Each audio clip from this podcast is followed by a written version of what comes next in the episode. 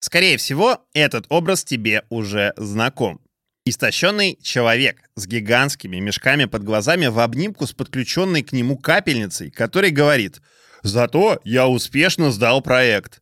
Для большинства из нас это просто гротескный мем из интернета. Но для кого-то это не ироничный стиль жизни – а в отдельных запущенных случаях и ежедневное отражение в зеркале. В 2019 году Всемирная организация здравоохранения официально включила профессиональное выгорание в международный классификатор болезней МКБ-11.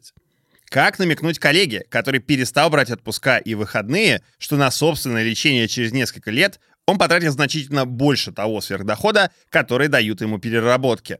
Где проходит грань между просто продуктивностью и токсичной продуктивностью?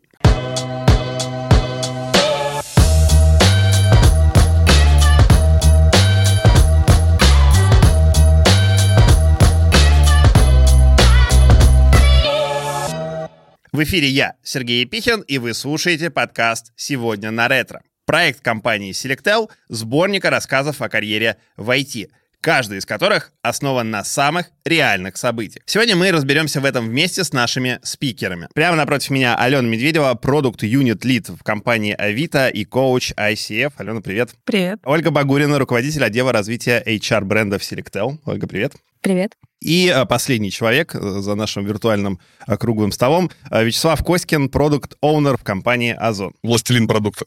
АБ-тесты. Тебе так и написано? Черный властелин. Черный властелин. А, друзья, у нас есть вопрос, который мы задаем всем нашим гостям в начале. Как вы думаете, почему мы вас пригласили обсудить эту тему? Давай, властелин, с тебя начнем. Потому что я амбассадор токсичной продуктивности и выгорания. Я тот человек, который защищаю и делаю так, чтобы в этой стране пахло жареным постоянно. Чем больше людей выгорает, тем ярче этот запах. И я считаю, что это правильно, так должно быть. Я буду защищать сегодня эту точку зрения, почему так должно быть. Почему это нормально. Просто чтобы вы понимали, мы записываем этот выпуск подкаста в э, федеральный праздник. Сегодня никто не работает во всей России кроме, кроме нас, э, потому что мы любим наше дело, мы любим работать во внеурочное время. Алена, почему, почему ты здесь? Я думаю, потому что я выгорела, выгорела? возродилась, опять выгорела и прошла несколько циклов. И сейчас своей миссией, я считаю, удерживать свои команды и своих ребят, не выгорать. И отправлять их вовремя отдыхать. У меня примерно похожая, наверное, ситуация с Аленой. Я тоже прошла несколько кругов ада, как говорится, чтобы найти себя, но пока не нашла. Баланс тяжело держать.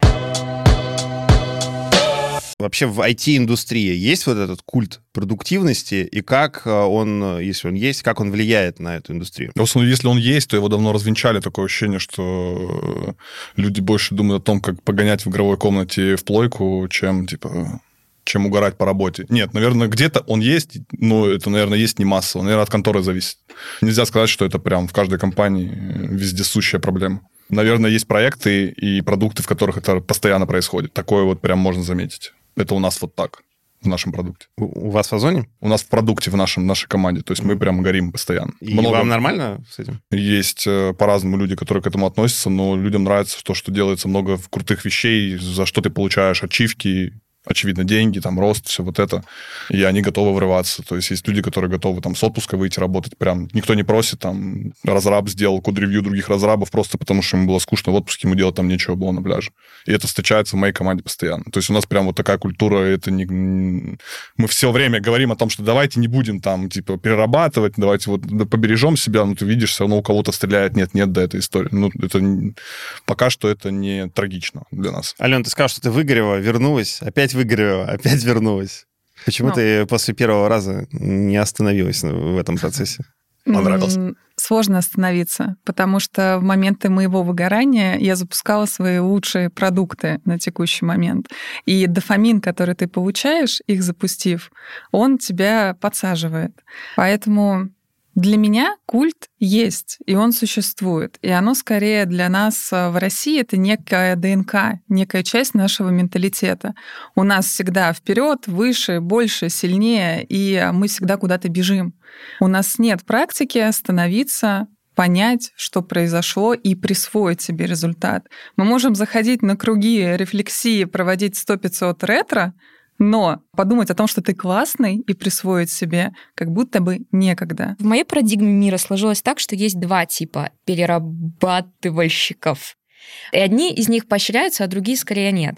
То есть есть те, которые перерабатывают и действительно работают много, но при этом они не оптимизируют свою работу, они просто реально много работают. Хотя можно больше работать головой и делать меньше, но эффективнее. А есть такие вот типа зажигалочки, такие типа, да, я сейчас затащу. То есть они прям мотивированы делать больше, делать круче. И вот наверное, вот такой тип переработок, он поощряется. И, наверное, я сама такой человек. Поощряется в каком смысле? Я тебя поощряю. Он руководителем Спасибо поощряется, он э, А, э, начальством в виде каких-то бонусов и зарплаты по- поощряется. э, да, да, да. То есть такие люди, они скорее не жалуются на переработки. То есть они такие, да, я работаю много, но я понимаю, зачем я этого хочу. Я управляю своим временем как, ну, что-то типа предприниматель. Я могу по выходным поработать, потому что мне это нравится. кайфу, да. я, да, мне, мне это реально, ну, Но мне очевидно, это что не плохо, вредит как будто. плохо, когда, да, человек э, работает и жалуется на то, что ему некогда отдохнуть, некогда в туалет сходить, типа, и это, типа, ему нужно это делать, иначе его уволят. Вот это кринж, короче, максимально. Просто чаще всего, когда ты разбираешь какой-то кейс выгорания,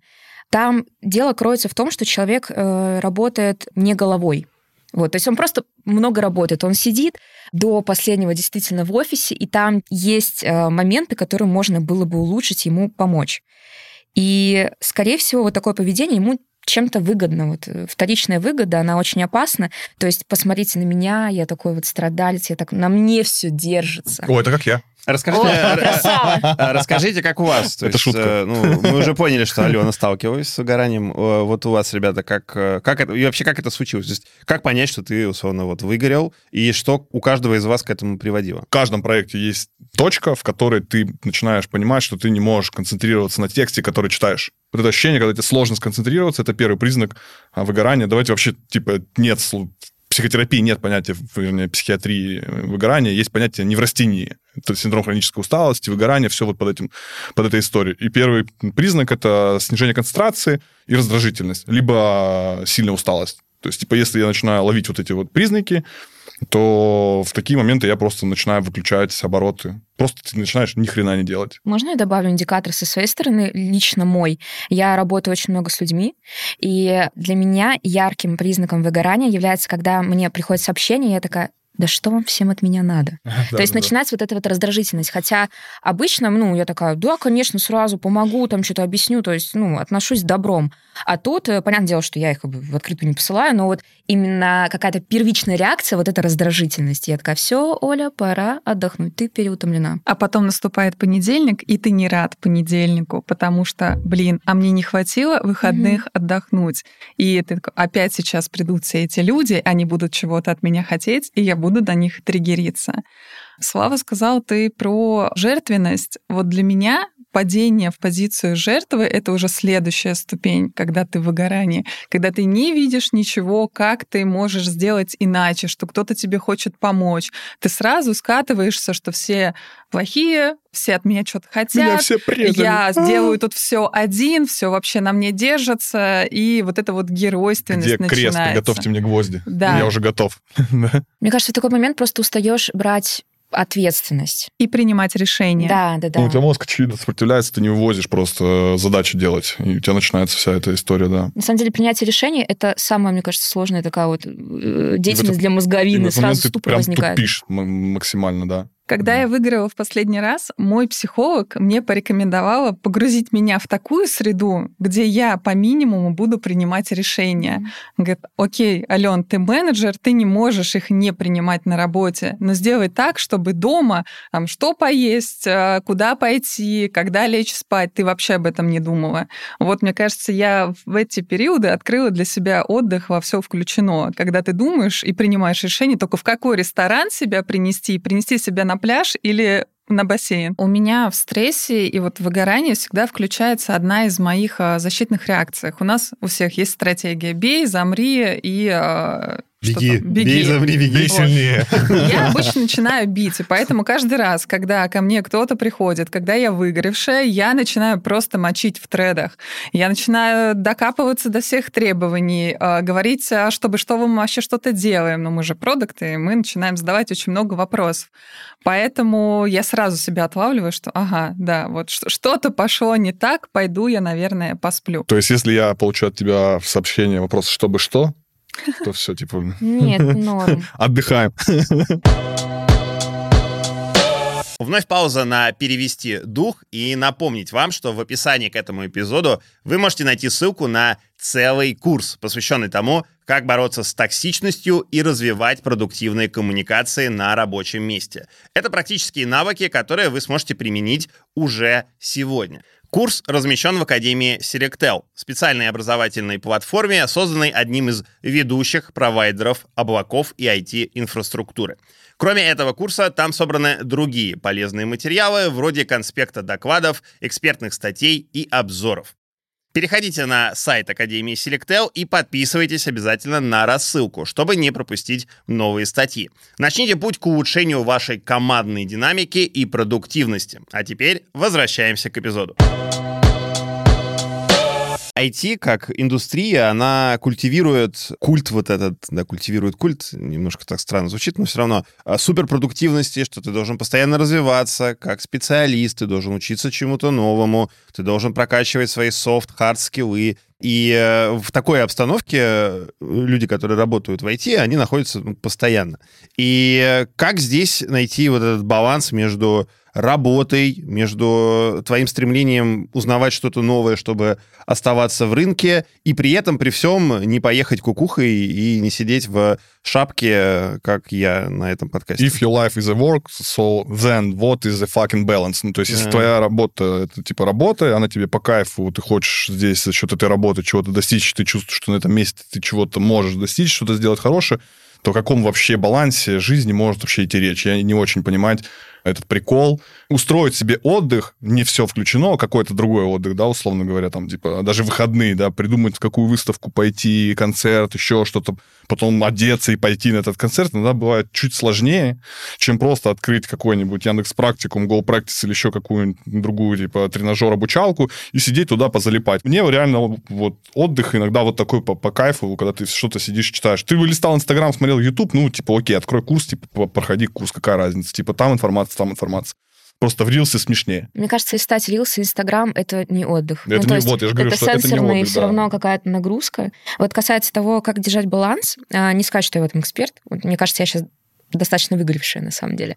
Но для меня это, наверное... Да, пахнет э, Да? дымком, да. Да, это просто я горячая. А, В общем, для меня этот инструмент самый такой фундаментальный — это цели и понимание, зачем я это делаю. ага, да. Вот, то есть э, это как раз-таки, если я знаю, зачем я это делаю, смысл своей работы, то я, например, могу вовремя остановиться, там, сказать нет какой-то новой задаче. Собственно, я понимаю, что для меня ценно, от чего я могу отказаться. Если у меня в приоритете сейчас в жизни есть там семья, друзья и так далее, я могу выделить время вот этим важным блоком своей жизни. И, соответственно, работа чуть-чуть тебя, у тебя это успешно получается, эти Не приоритеты всегда, не расставлять? всегда. То есть, конечно, есть какие-то внешние факторы. Например, вот этим летом у меня перестраивалась полностью команда, и я там просто вообще как угорелая работала, но я понимала, зачем я это делаю, и я осознанно такая, ну, молодая, выдержим. Я раньше смеялась, э, когда мне задавали вопрос о том, как вообще ты устраиваешь свою жизнь, какой у тебя work-life balance, потому что я давно за него топлю. Я всегда говорила, что родите ребенка, и просто у вас будет такой жесткий дедлайн, который нужно забрать из детского сада, отвезти в школу, там куда-нибудь еще. Но это хреново работает на самом деле, поэтому я завела собачку. Потому что ребенок вырос, и тебе нужно кого-то гулять. Но на самом деле это, наверное, какие-то опять элементы замещения, но жесткий дедлайн меня всегда выручал. И ты хочешь, не хочешь, встаешь и идешь, не знаю, гулять, выходишь на улицу, переключаешься на другую сферу. карьеру И это важно. И вот каждый раз, когда я сейчас там, сижу перед продуктовой защитой, пишу документ и понимаю, что там меня осталось три часа, я встану, пойду погуляю, потуплю в окно. Я всех ребят отправляю потупить в окно или пойти в парк, открыть форточку в голове, запустить туда свежего воздуха.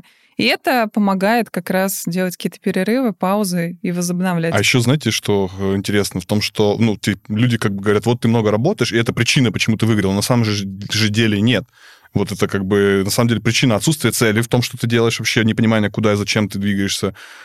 Токсичное окружение максимально, от которого хочется избавиться, тебе приходится с ними работать по каким-то причинам. И непонятные условия, зачем, за что ты делаешь, куда. Ну, это больше как бы к цели. Вот, то есть вот как бы вот еще вот этот фундамент вокруг того, чего ты делаешь, сильно влияет на то, выиграешь ты или нет. Как вы понимаете, когда вам, условно, нужно остановиться? А какие у вас, э, ну, какой у вас опыт есть, какой у вас есть личный секрет, что вы такие, все, наверное, нужно сейчас чуть-чуть выдохнуть, пойти э, там книжку почитать, сериальчик посмотреть, э, с друзьями встретиться. То есть какие вот у вас есть У тебя просто нету здесь? сил. Ну, то есть Нету сил? нет сил работать сейчас, проходить еще какой-то курс или что-то смотреть. Ты хочешь а, И что ты делаешь обычно? Спорт какой-нибудь? Спорт. Кстати, Спорт, хороший совет спорт. да. Спорт или тусы, или еще что-нибудь. Или просто ничего не делать, как вариант. Ну, То есть тоже, кстати, один из способов лечения неврастении, той самой, который, под которой скрывается выгорание. Ты просто ложишься и 40 минут ничего не делаешь. Для меня, на самом деле, спорт — это способ вообще переваривать когнитивную нагрузку. Чем больше нагрузка, тем тяжелее веса у меня в зале. Это Эти прям- люди, да нет, у меня никакой депрессии, а потом 150 килограмм в зале. Да, но чем больше у тебя информации, которую нужно переварить, и чем больше решений ты принимаешь, тебе больше нужна физическая активность. Но парадокс в том, что когда у меня становится больше рабочих задач, спорт из расписания вылетает Это правда. первым. Да. И вот здесь очень а, важна именно твоя сила воли оставить этот слот, оставить это время, встать пораньше, что-то сделать, но пойти и выжить, поднять, побегать, у каждого свое. Но физическая активность очень важна телу, и очень важно возвращаться в тело в моменты выгорания, потому что ты, ну, есть диссоциация, когда ты просто теряешь связь а, с собой, там, с какими-то своими нервными окончаниями. Я хочу добавить про спорт, потому что действительно, ну, на мой взгляд, это гигиенический минимум. Хотя большинство людей воспринимают в современном мире это как привилегию. Вот, но на самом деле... Что, то, что- значит, что это значит? Ну, что типа, вот если у меня будет свободное время, тогда я займусь спортом. М. Но очень хорошо, если получается э, спорт воспринимать как некая недвижимая, недвижимую активность в своем календаре, исходя из которого ты уже другие задачки тоже ра- распихиваешь. Но а у меня как раз есть недавний опыт, когда я просто вдарилась в спорт очень сильно. И буквально в четверг у меня был прием у врача, и он говорит, что э, вы занимаетесь спортом 6 раз в неделю, может быть, пора отдохнуть. И я поняла, что у меня действительно есть физическое переутомление. И, на мой взгляд, здесь важно понимать, почему ты перегружен. Это может быть физический перегруз, это может быть социальный перегруз, это может быть смысловой перегруз, это может быть сенсорный перегруз. И вот уже исходя из этого нужно понимать, какой отдых тебе сейчас нужен. А как ты поняла, что у тебя переутомление? Ты приехала к доктору на инвалидном кресле? Не смогла встать с кровати? Нет, я просто поняла, что я просыпаюсь уставшая. А. Хотя я сплю по 8-9 часов, как и раньше. Тогда я с детства устал. Вот, Такой, общем, Нет, в садик не хочу, у меня выгорание. В общем, да, мой поинт состоит в том, что вот этот вот баланс, к которому всегда стремимся, это достаточно такая динамическая штука, которую нужно уметь поддерживать в зависимости от внешних факторов. То есть не всегда, ну, хороший рецепт — это пойти в зал, потому что на самом деле силовые тренировки очень сильно напрягают нервную систему. Я бы еще хотел выделить такой момент, который вот лично меня мотивирует как-то чуть более осознанно относиться к своему ментальному здоровью. Это как бы мой партнер, с которым я живу, и я прекрасно понимаю, что э, если я прихожу домой, и у меня есть вот эта пассивная агрессия, я э, в своих рабочих процессах а что-то мне испортило настроение, я злюсь. И человек, который живет со мной, ну, он как бы не должен чувствовать на себе последствия вот этого, а, к сожалению, ну, периодически так бывает, что ты приходишь, и, ну, нужно как-то пообщаться, да, тоже социализироваться все-таки, а у тебя такое настроение просто ну, сидеть, да, вот э, в таком каком-то плохом настроении духа, и это вот тоже лично меня заставляет э, об таких вещах задумываться, что как бы я живу не один. Не делать Со- больно человеку. Да, со мной есть человек, который мне дорог, и, ну, важно, чтобы этому человеку было со мной комфортно тоже. Поэтому я не могу быть все время в работе, я не могу э, сидеть постоянно в телефоне, отвечать на какие-то чатики, и, в общем, мне тоже нужно задумываться на тему того, чтобы этому человеку было рядом со мной комфортно. Кстати, Прикольно. очень хороший поинт, на самом деле, что Ну, и у он тебя есть мотивирует такая зачастую это делать, да. Я вот так неосознанно пока рассказывал, я так прокрутил в голове, что действительно ты иногда именно потому, что то есть есть этот человек, ты такой, типа, так надо типа, поставиться на паузу всю эту историю. Особенно если этот человек маленький, ему нужна твоя забота. И мне очень И твои хочется- деньги. Да, и он мне очень... Меня очень расстраивает, когда у меня дочь говорит о том, что «Мам, э, ты опять работаешь? А ты когда закончишь работать?» Вот такие моменты, да, я понимаю, что есть еще место и пространство, куда я должна Ты инвестировать скажи, когда ты начнешь, тогда я закончу. А, Ради этого все и заводят э, детей сов обычно. Чтобы было кому стакан воды принести. Жесть какая-то. Оль, Лучше водочки. А, да, вот ты сказал про то, что у меня есть ценность э, не причинять вред своему близкому, да, и вот как раз-таки у меня тоже есть система ценностей, их 14, и это очень... Да, Точно. это очень четко. Я действительно зафиксировала. Я действительно зафиксировала, это намного проще, когда они там, ну, что-то вот на кончиках пальцев где-то витают, а вот когда я, например, не понимаю, как мне действовать, например, там, что мне сейчас делать, там, если я, например, сейчас в конфликте со своей мамой, и я такая, оп, у меня же есть ценность под номером 10, не ругаться с своим близким, не причинять им вред. И Позвоните маме, друзья, Да. поставьте паузу, подкаст, позвоните маме, потом, потом продолжите. Да, ролик создан при поддержке сообщества скучающих по маме. Вот. Короче говоря, хороший тоже вот поинт создать какую-то и зафиксировать систему своих собственных ценностей.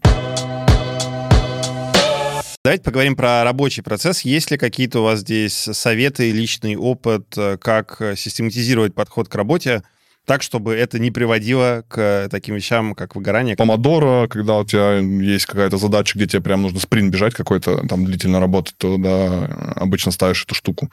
Выключаешь звук э, на все мессенджеры, на всю вот эту историю, все закрываешь, если ты работаешь над чем-то. Это же классика про Нужно 23 стучать. минуты, что ты должен сначала, типа, только для того, чтобы твой мозг начал работать над задачей, если это не какая-то операционка, а где тебе, тебе прям надо подумать, тебе нужно 23 минуты то- только, чтобы схватить, типа, и началось мышление.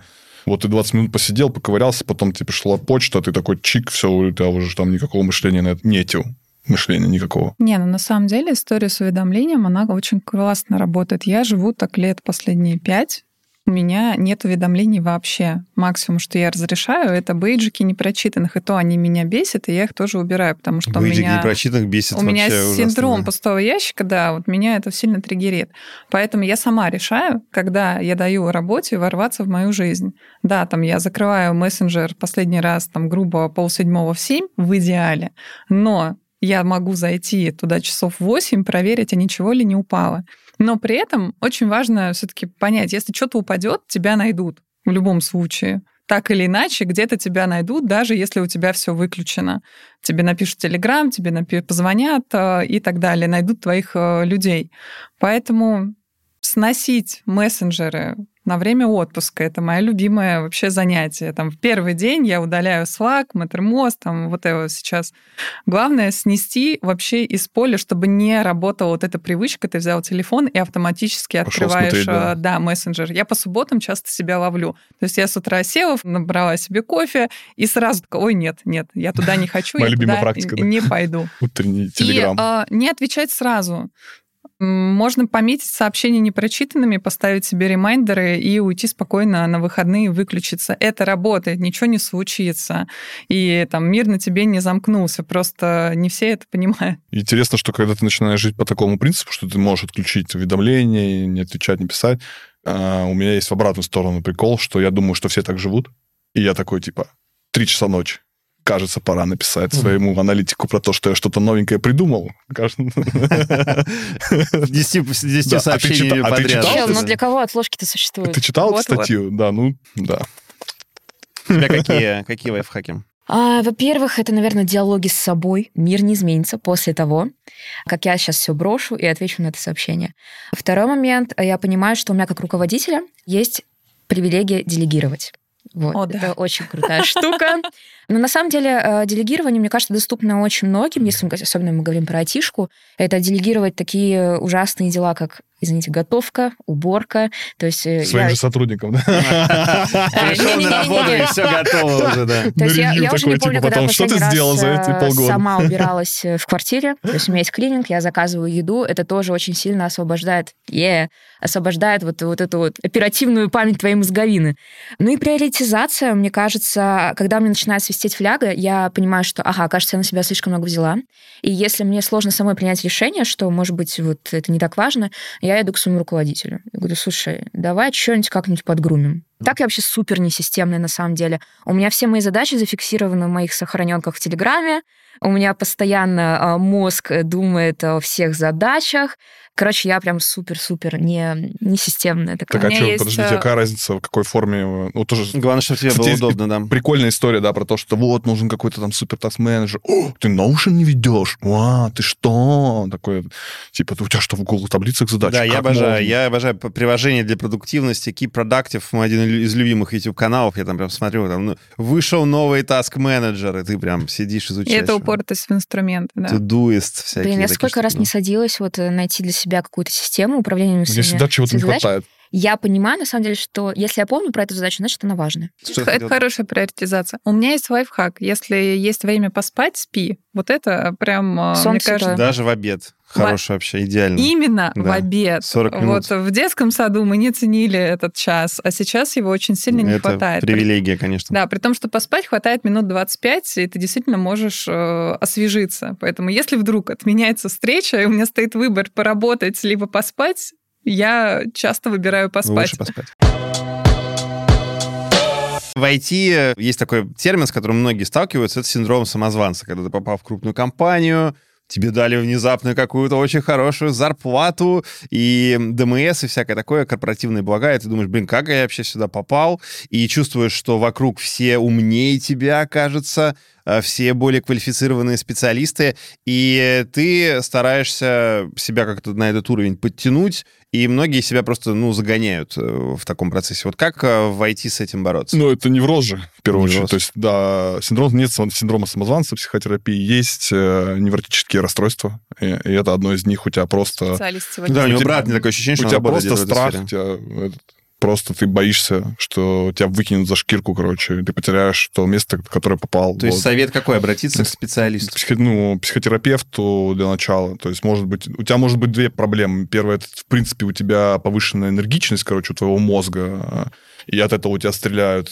э, невротичные тревожные мысли. В принципе, не только, то есть, синдром самозванца — это просто предлог. Типа, вот, вот я сегодня буду про это беспокоиться, завтра я буду беспокоиться про невыключенный утюг, послезавтра еще про что-нибудь. Это просто, типа, один- одна из топиков моего мозга, в который он будет направлять эту тревожность. То есть, это вопрос о том, что тебе вот с этой нужно поработать штукой, тогда нужно психотерапевту. А если у тебя вопрос именно, то есть ты реально не дотягиваешь, реально не дотягиваешь, то ищи себе ментора, который будет тебе скажет, что тебя действительно ты не дотягиваешь. Был А у если- кого-то такой опыт? У меня постоянно Да, с, боже с мой, первого дня в каждый IT. день. Слушай, я не согласна с тем, что это прям сто процентов невроз. Не, я же не говорю, что это стоп. Я говорю, это либо так, либо так. Это, опять же, не бинарная история. Ты можешь чувствовать себя абсолютно ок и не тревожиться по поводу утюгов, но ты ловишь автоматические мысли, которые триггерят тебя по разным а, моментам, и думаешь о том, что да, там все, наверное, Мысли просто правильно будут, всё ошиблись. так. В общем, для меня синдром самозванца — это вообще любимая тема. Каждый раз, когда я думаю, что я с ним договорилась, каждый раз, как в первый раз, либо это новый уровень, и ты такой, блин, опять я попадаю в свои же ловушки. Здесь мне помогает челлендж. Ну, потому что синдром самозванца — это именно автоматические истории, которые быстро влетают в твою голову а, и говорят, что там ты недостаточно хорош, ты что-то не так сделал, да все поймут, что ты тут вообще штаны просиживаешь, что там, не знаю, ты спишь в обед, вот, Мгм. например. Но при этом очень здорово свериться и собрать факты, потому что самозванец — это внутренний критик, который тебе кидает оценки. Это голос твоей мамы, бабушки, первой учительницы, в общем, всех значимых взрослых, Сколько людей которые, живет, да, которые так или иначе повлияли на тебя, которые осуждали твои ошибки, реагировали на них как-то иначе. Поэтому здесь важно понять, а все-таки там, а как я понял, что я занимаю здесь чужое место? Или как я понял, что я недостаточно хорош? А что есть недостаточно хорош? А какие у него критерии? Когда ты переводишь это на язык цифр и фактов... Я же для этого и говорил, что нужно обратиться к ментору или к человеку, который шарит в этой теме, чтобы он тебя откалибровал. Ну, то есть ты как сам себя откалибруешь, что ты, ты там ты тупой или не тупой? Типа, Ну, тебе нужен человек, который в этом шарит, чтобы он А такой... потом ты такой, а он точно достаточно шарит? Ну, Ну, come on, здесь- если это здесь, руководитель э, отдела твоего, то я думаю, что он точно шарит. Типа в том, если у него там десятки, сотни людей в подчинении, я думаю, и опыт в IT давно, я думаю, он точно может тебе сказать, что по факту так, а что не так. Ты можешь как человек сам себе придумать, что ты должен я как продукт должен знать вот это, вот это, вот это, вот это, он тебе придет, ты с ним поговорил, он тебе сказал, чел, вот про это вообще забудь, это нам вообще не надо в нашей деятельности, вот ты должен знать вот это и вот это, вот это, и тогда понимаешь, какую сторону тебе нужно рыть спокойно. Вот я бы про такую Это калибровку. один из способов Конечно, решения. В да. любом случае ты завязываешься здесь на кого-то. Пока ты сам свою опору себе не взрастишь и не научишься опираться на себя и сравнивать себя с собой, а не со всеми, кто рядом дает тебе очередные оценочные, пусть даже конструктивные решения и оценки, это не поможет. Поэтому там первое — это для меня создать знание о себе и постоянно его обогащать. Это саморефлексия, это фидбэки тех же менторов. И плюс выравнивание по ситуации. Как ты понял, что эта ситуация, ну, действительно там тебя дискредитирует? Как ты понял, что ты где-то не доработал? Какие критерии? Когда ты начинаешь вот включать рацию и мыслить, то здесь происходит какая-то базовая калибровка. Типа ищи метрики, да. Метрики Ничего нового. Да, метрики. А как говорил Киану Ривз, you are breathtaking. Не забывайте про это и не недооценивайте себя. А, Хотя иногда большое самомнение тоже может, наверное, немножко плохо сказываться на твоей работе. Ребята, у вас был уже performance review? Прошли? Только недавно вот. Да, успешно? У кого какие баллы? А Нормально? мы всё можем хорошо? еще произносить? Я даже не знаю. знаю. это NDA, по-моему, нет. Да? Ну ладно. Ну, я крутой, вот так скажу. Ты круто. Да. Мы, мы не сомневались. А я к чему? Кажется, что даже вот эта концепция, да, Но performance есть люди покруче, чем я. В некоторых компаниях за это ставят баллы, все между собой это обсуждают. Это такая, ну, тоже, да, как игра внутри компаний. И это такое соревнование а, внутри компаний. Как здесь подойти с точки зрения организации работы, чтобы вот это соревнование а, не приводило к тому, что все пытаются быть лучше, чем кто-то рядом, и в итоге мы вот всем отделом пытались показать хорошую оценку на performance review, и всем отделом сошли с ума. Вот как, а, как избежать а, таких вещей Есть компании? ощущение, что... Ну, вот в этом полугодии, я так намекну, не буду прям в детали вдаваться, мне ну, в большей степени понравилось, как руководитель, короче, подошел к этому ревью, заранее подготовил метрики, начал думать про метрики, то есть как он будет обосновывать там достижения своих сотрудников. Мы заранее проделали вместе с ним эту работу, типа описали задачи, что, что, в каких цифрах мы это измерили, то есть в нашем условном подразделении мало кто так до этого делал, прям фундаментально к этому вопросу подошел.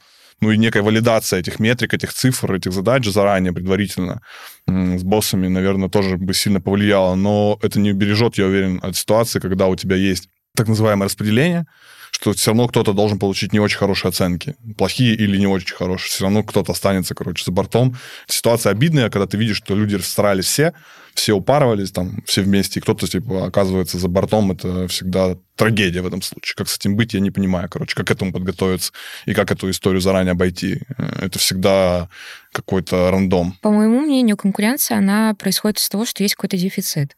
А, Когда ты хочешь вот так вот расти, high achieve ить, достигать, на мой взгляд, здесь может быть проблема в том, что ты не понимаешь, какие требования к тебе. То есть, если ты хочешь докуда-то дорасти, ты такой, я должен делать больше, я должен делать лучше, выше, быстрее, come on, everybody. Но если как бы у тебя есть прозрачная коммуникация с руководителем, где вы договорились, что, слушай, вот там для повышения или там для повышения твоего там влияния в компании, ну, в зависимости от твоего мотиватора, мы сошлись на том, что ты должен делать вот, тот, вот это, вот это, вот это. И когда у тебя есть конкретный план, ты как бы становишься более, что ли, умеренным, потому что ты понимаешь, какие тебе шаги нужно приложить. Вот, на мой взгляд, так. Ну и плюс, эм, наверное, важно быть просто человеком, и вот на таких ревью замечать хорошее, подмечать то, что человек сделал лучше, не концентрироваться только на том, что нужно улучшить. То есть как будто бы ну, должен быть опять-таки Это какой-то сейчас баланс. как руководитель говоришь, имеется в виду, который выдает оценки А, сотрудникам? ну, я и говорю ты? как сотрудник, э, что я ожидаю это от своего босса тоже. М. Что мне очень приятно, когда она как раз-таки подмечает, что было сделано хорошо. На самом деле это система. Я как руководитель со своими ребятами работаю планомерно полгода до ревью. Это там Мгм. не как снег на да, голову. конечно. Я сразу понимаю, кто что может, я подсказываю, где какие моменты есть. У меня есть четко прописанные критерии по каждому направлению, по каждой функции, что есть а, ниже, что есть соответствует и что есть экстра, чтобы ребята понимали, как их оценивают. Вопрос в калибровках дальше, да, насколько экстра одного равно либо больше экстра другого, вот здесь, да, есть А у какой-то вас Подра- Извини, что перебил. Подразделение вы сравниваете сотрудников между собой или вы между подразделениями сравниваете? Ну, мы грубо калибруем, там, продуктов, калибруем их всех, там, иногда в общем скопе, иногда там отдельно по вертикалям. Но так или иначе всех сравнивают а, с похожим. Там, медлов сравнивают с медлами, джунов с джунами, сеньоров с сеньорами. я понимаю, если у тебя команда, например, не знаю, один продукт, там, три аналитика, 10 разрабов, с кем ну, ты в будешь сравнивать продукты? случае ты будешь брать, не знаю, горизонталь, ты будешь брать юнит, ты будешь брать большую структурную единицу и сравнивать результаты и успехи каждого. Да, не всегда они соизмеримы и сравнимы. Когда ты сравниваешь платформенные продукты там с запуском какого-то бездевы, это вообще там кардинально разная история. Да, Но, тем проблема. не менее, по скиллам и проявленным компетенциям можно подвести единый знаменатель. То есть ты заранее, получается, ты пытаешься договориться на берегу с ребятами до, там, начале, до ревью, типа, какие цели, задачи должны быть выполнены, и, типа, и что, Да. что они ожидают. Да. Но, а, Ну, смотри, вот ты смотри, у говоришь тебя про есть, то, что условно, есть... каждому 10 карточек, типа, что он должен сделать, условно, да, там, тогда ты получишь хорошую оценку. А у вас распределение есть, типа, что кому-то нужно ставить плохие оценки, ну, или не очень хорошие? Не могу об этом тебе сказать сейчас, а вот, но всегда есть определенные лимиты, и давайте откровенно, не все, ну, так у нас Вот все могут ситуации? показать Ну, вообще, это какая-то экстра. палочная система, что всегда надо кому-то поставить плохие оценки. это вот очень же. интересно, почему Не так? знаю, почему да, так. А Олимпиады у многих компаний так работают. Типа, это не... Не, ну, а в чем потребность, что должен быть какой-то человек, которому поставили плохую оценку? Том, Вы что не- самое слабое звено. Не все люди работают нужно- хорошо, может быть. Слушайте, но даже если я понимаю, что у меня кто-то получит плохую оценку, это тоже Я к чему не, веду, не ребят, не к тому, что моментная говорю, история. система плохая, хорошая. Я имею в виду, что вот вы говорите, как убрать соперничество на ревью, да? Мы говорим, ну вот надо договориться заранее с людьми, там, обговорить задачи сверху, снизу, сбоку, пятое, десятое. Цели и Но- метрики. Но все это падает, короче, в мусорку, как только вот включается режим, что кому-то нужно все равно поставить, типа, оценку чуть ниже или выше. Типа, ну, в этом случае борьба за, за ресурсы, она возникает на ровном месте. Типа, ты не можешь, короче, не бороться, если ты знаешь, что кто-то из вас слабое звено, прощайте. У меня как будто в голове путается, типа, курица и яйцо. Типа, тебе нужно поставить плохую оценку, потому что как будто бы нужно. Я так и не поняла первопричину. палочная Вопрос мотивации, да. Да, да, Если да. нужно сделать, есть метрика плохой оценки, ее просто нужно сделать, ну, окей. Это да, это трагедия, я согласна. Но если ты не доработал, то это не трагедия, это результат. Да, ну тут скорее вопрос самого человека. Если он плохо поработал, ты ставишь ему соответствующую оценку, а не то, что так, да, действительно, у меня команда, и вот кто-то Кто же должен обязательно быть, э, быть аутсайдером. Не, ну что, все одинаково круто работают, хотите сказать? А, Бывает, Бывает иногда так. так. да. У нас есть рубрика в нашем подкасте, мы ее очень любим, в которой э, мы просим наших гостей, которые пришли к нам в студию, поговорить на корпоративном языке. Смысл простой. Я зачитываю каждому из вас фразу, а вы в ответ говорите то, как аккуратно бы вы ее переиначили, чтобы отправить своим э, коллегам, партнерам э, или друзьям, с которыми А вы куда? В корпоративный мессенджер или в телегу? Это важно. На почту. Письмом. На почту, письмом, да. Привет тем компаниям, у кого телега — это корпоративный мессенджер. Боль. Я уже не вывожу так работать, поэтому ты можешь просто отвалить. Вот ты подошел на кофе-поинт, а к тебе пришел человек. Пришел человек, задачи, и что-то мне, да, задачу. Я скажу, что давай э, обсудим эту историю позже, давайте напишу или поставлю встречу, когда мы сможем с тобой это обсудить. Я сейчас загружен. И положу это в бэклог. Да, Алло. Не хочу даже слушать этот булшит. Ты можешь по делу? А, очень интересная концепция. А Давай перейдем к конкретным шагам. Идеально. Давайте предмет разговаривать. Опытный руководитель сразу. сразу Мне обычно так отвечают. Хватит меня крепить. Я не какой-то джуниор. Что значит крепить? Ну, на- давить на тебя. А, давить. Да, А, униж- Это мне сказали или унижать, я давить, должна да. сказать? Это ты должна сказать. Я пришел, Ага. тебе, начинаю тебя крепить, а ты такая, хватит меня крепить. Что бы ты ответил ну, на, на нормальном языке? Ну, я бы, наверное, сказала, что я чувствую давление. Или, например, я чувствую, что там в твоих требованиях есть какое-то стремление контроля. Давай обсудим там, что сейчас происходит не так.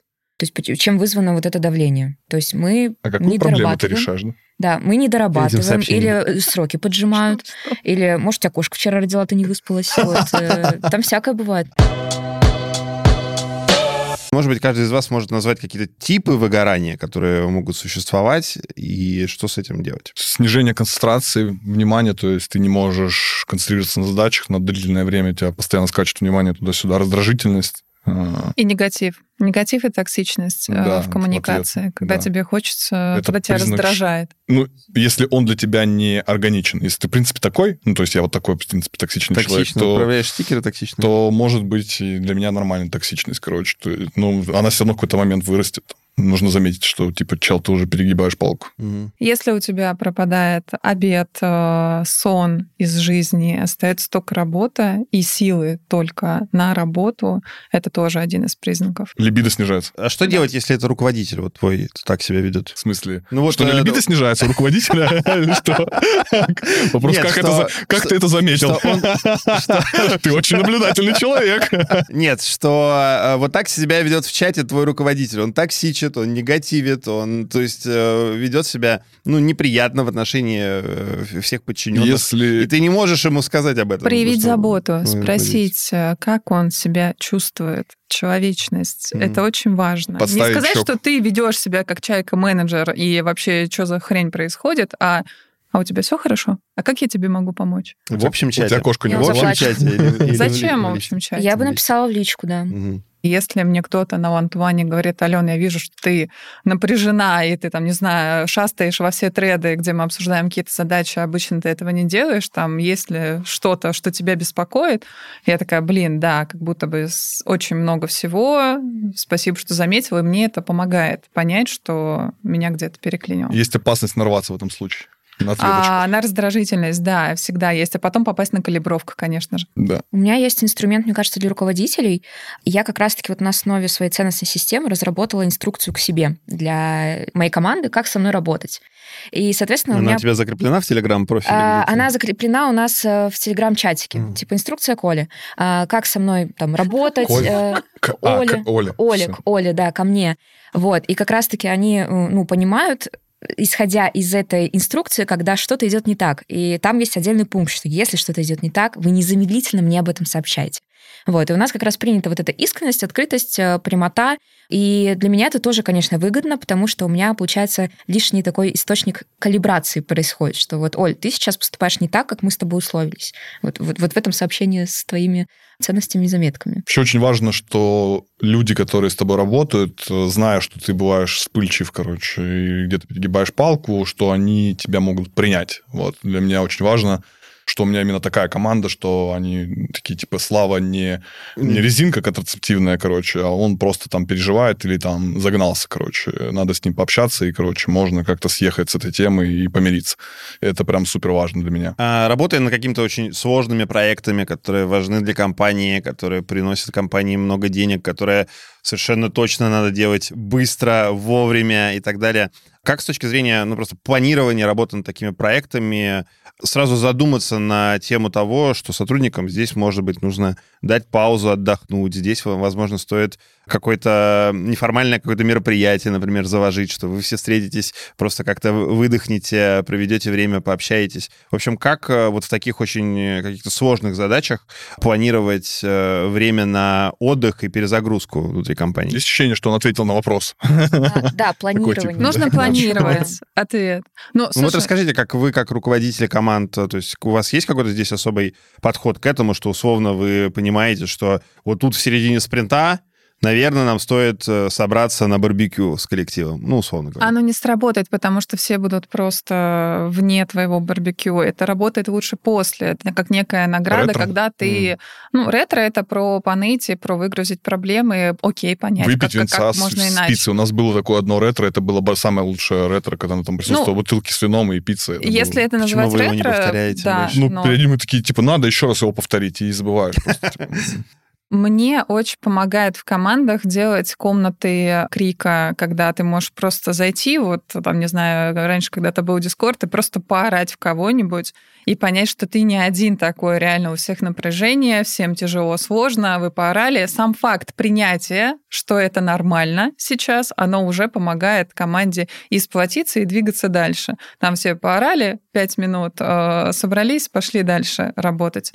Но самое важное, чтобы это не стало рутиной. Вот эти переработки, вот эти авралы, чтобы была какая-то отсечка, когда можно немножко передохнуть и Много работать более в расслабленном режиме. Немного какого-то социального взаимодействия, системного вообще как привычка, то есть, что вы куда-то... Вот мы там по пятницам часто собираемся, э, какие-то посиделки, куда-то где-то как-то э, с гитарой, без гитары. Вот такая история, куда-то сходить вместе. То есть это не обязательно прям корпорат каждый раз, то есть это может быть что-то такое местечковое, очень куларное, не обязательно, что все были, кто может, кто не может там вытаскивать. То есть делать это не просто там посередине спринта или там ты делаешь это системно постоянно. То есть тогда у людей выходит какой-то пар, наверное. Тогда они становятся командой. Да. Я очень люблю неформальные активности. А, даже во времена карантина, и, в принципе, я очень долгое время работала удаленно, я собирала ребят, мы играли в игры в онлайне, мы играли про там, кем ты хотел стать в детстве и почему не стал. Мы очень много друг про друга узнали, и это помогло как раз нам друг друга поддерживать. Да, в шантажировать друг друга. Социальный а, клей. шантажировать Социальный тоже. клей решает, да, этом случае, что да. У вас есть в руках какие-то инструменты, которые позволяют промониторить, ну, степень нагрузки, что ли, сотрудников, которые у вас есть? То есть вы видите, что там человек условно проводит за там неделю 50, 100, 150 встреч, не знаю, я не корпоративный сотрудник, не знаю, какая здесь цифра является средней, что он ставит на себя какое-то огромное количество задач, которые на нем, на, на нем висят. То есть есть ли какие-то конкретные метрики, которые ты видишь э, за своим сотрудником, думаешь такой, ого, вот это он, конечно, молодец, но кажется, он столько долго не вывезет в таком ритме. Ну, это количество контекстов, скорее, в котором обитает человек. Я на каждом ван провожу такой мини-скрининг. Он не всегда, наверное, очевидный, но я смотрю, как формулируются мысли, какая структура у повествования, какая повестка, смотрит ли человек в глаза, потому что все симптомы выгорания, их видно вот э, Внешне, базово. Да. да. И я задаю вопросы, а ты поела сегодня? А ты поспала сегодня? Или когда мне кто-то говорит, что кто-то кому-то писал в 3 часа ночи, я отпускаю человека пораньше и говорю, иди поспи. Я иногда веду себя как заботливая мама, но я понимаю, что для меня мои сотрудники — это мои ресурсы, и это инвестиция в будущее. Если они выгорят сейчас, кто-то делает проект. Поэтому я пытаюсь какими-то превентивными методами и способами это сделать. И у меня была практика, вот в моих предыдущих командах в новой я еще не, не успела это внедрить, я отслеживала настроение и такую так называемую погоду в команде. Вообще, что происходит там, а какой ты сегодня. Я это делала на ретро, и я это делала а, weekly каждую неделю. Через... Поставь смайлик, как прошел да, твой рабочий день. Да, да. Ну, да это, же это пульс-опрос, что-то ну, вроде того. Да, это мини-CSI, угу. но просто когда тебе ставят солнышки или тучки, угу. ты понимаешь, что что-то... Ты хотя бы можешь пойти к этого человека человека уточнить, да, там, типа к нему? Это как минимум поинт для поговорить да. и задать вопрос, а, все ли у тебя нормально и нужно ли с чем-то помочь. Потому что ты, как руководитель, можешь помочь, конечно, больше, чем тебе могут помочь. Ты когда собрал NPS, типа, потом пошел к клиентам, которые тебе поставили низкие оценки, такой, типа, с ними только пообщался. То есть это хороший скрининг, прикольная тема. Хороший признак — это когда человека давно не слышно. Особенно, кстати, если на удаленке. Что-то вот пропал куда-то человечек. А бывает даже вот он сидит рядом с тобой, буквально за соседним столом, и он как-то редко возвращается с какими-то результатами или там про что-то, не знаю, похвастаться, я там, вот рассказать, тебя, как что происходит. Я тебя не слышу. Ну, на мой взгляд, когда вот снижается социальный контакт с человеком, там что-то происходит. Это, вы знаете, когда у вас в квартире притихли дети, значит, что-то не так. Значит, уже зеркало все в помаде. Типа того, да. Вот, вот в этот момент, наверное, стоит провести какой-то вне очередной один на один. Да, я вот прям здесь э, добавлю еще очень хорошо отслеживать вовлеченность и, mm-hmm. и мотивацию. Ну, то есть, если у тебя обычно человек куда-то вписывался и подхватывал какие-то самые безумные идеи, а тут он сидит тихонько и такой, лишь бы не прилетело, вот это звоночек. Да-да, вот боится на себя брать ответственность. Точнее, не хочет. Такое да. Опять же, раздражительность. Слышно людей. Они начинают сразу больше кидаться токсичными какашками. И жертвенность. На стендапе сразу прям заметно у нас было несколько кейсов, когда прям, типа, ну, мы такие, о, кажется, вот тут что-то там не то происходит, там, да, пойдем посмотрим. Какие советы вы можете дать э, людям, чтобы им успешно развиваться в IT, при этом сохранить свое как физическое здоровье, так и ментальное? Ответь вопрос, зачем? Ты выгораешь. Ну, окей, если ты выгораешь, то зачем, для чего? То есть стоит ли овчинка выделки? И э, спускай пар хотя бы иногда и спи не меньше 8 часов, тогда все будет ок. У меня есть интересное наблюдение из моего опыта, возможно, не так кратко получится, извините. Вот в айтишке, где очень широкий соцпакет, есть тенденция, что сотрудник очень много ответственности прикладывает на работодателя. А вот вы меня, там, вот, дайте мне спорта, дайте мне отдых и так далее тут важно понимать, к сожалению, что ответственность за ваше благополучие только на вас. То есть, да, работодатель, менеджер может вам дать э, какие-то инструменты, что-то предложить, но конечное решение всегда за тобой. И здесь э, важно понимать, что ты у себя один, и кроме как ты сам о себе, о тебе ну, вряд ли кто-то позаботится. Поэтому включать э, в свое расписание терапию, коучинг, э, просто разговоры хотя бы с кем-то и систему координат. Как ты понимаешь, что с тобой все ок или не ок? Это очень важный момент, но это очень такой навык, который прокачивается, над ним просто нужно работать. И важно понимать, что сравнивать себя с кем-то войти это путь в никуда, а сравнивать себя с собой — это явная дельта и отстройка, которую можно почувствовать и себе присвоить. У меня здесь есть совет, мой любимый, я выдаю всем своим э, клиентам, всем своим командам, собирать список гордости. Там, ты защитил проект, запиши себе это. Ты сделал релиз, запиши себе это. Ты, там, не знаю, успел в срок, классно, запиши, потому что все какашки на ретро тебе и так прилетят, а вот то, что ты классный, не факт, что услышишь а ты классный. Нужно быть человеком. Вот, то есть замечать в другом человеке такого же человека, как и ты. То есть если человек другой накосячил, ты такой, накосячил. Но когда косячим мы, мы такие, ну, понятно, я сегодня не выспался, ну, понятно, я забыл. То есть мы как будто бы больше склонны оправдывать себя, чем других. Вот. Побольше говорить спасибо друг другу, не воспринимать хорошую работу своих сотрудников как данное и не фокусироваться только на корректирующей обратной связи. Я вот спасибо всегда говорю. Вы слушали «Сегодня на ретро». Подкаст от компании Selectel, посвященный карьерному пути современного IT-специалиста и всему, что он может повстречать на этом пути. Пожалуйста, подпишитесь на нас там, где вы нас только что прослушали. Оставляйте комментарии, если вы с чем-то согласны или не согласны. А еще звоните в колокольчик на нашем YouTube-канале. Услышимся, а с кем-то и увидимся в следующих эпизодах. Пока-пока.